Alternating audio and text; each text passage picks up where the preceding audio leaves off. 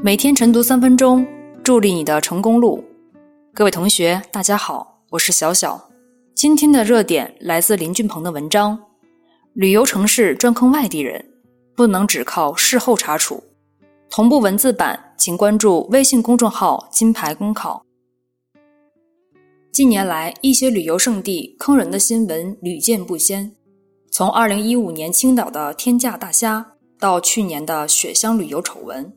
再到现在平遥的假陈醋，专坑外地人几乎成了一些旅游城市的通病。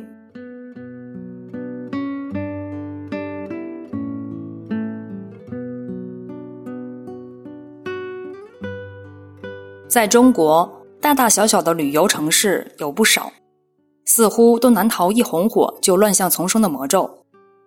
厦门也是一座网红旅游城市，随着游客数量徒增。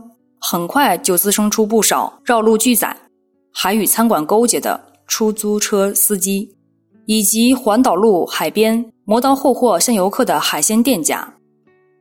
这些人虽然自己赚到了钱，却让游客的旅游体验大打折扣，也损害了家乡的声誉，令人心痛。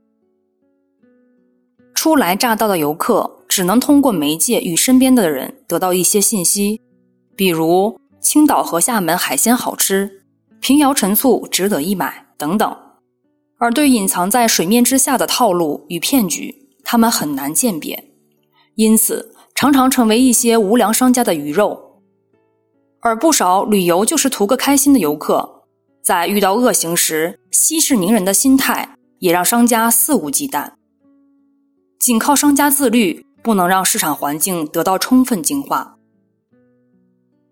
面对这些问题，当地旅游管理部门责无旁贷，不仅要在事发之后进行查处，同时还要防患于未然，从根本上治理旅游乱象。与其后发制人，在城市名誉被损害后再行动，不如主动出击，在游客到来之前就造就一个良好的旅游环境，形成口碑效应。旅游城市生意越是红火。当地的经营管理就越要谨慎。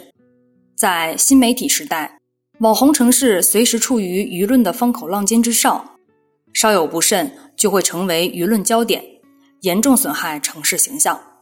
要治理这样的问题，管理部门还需多动动脑筋，不能满足于亡羊补牢。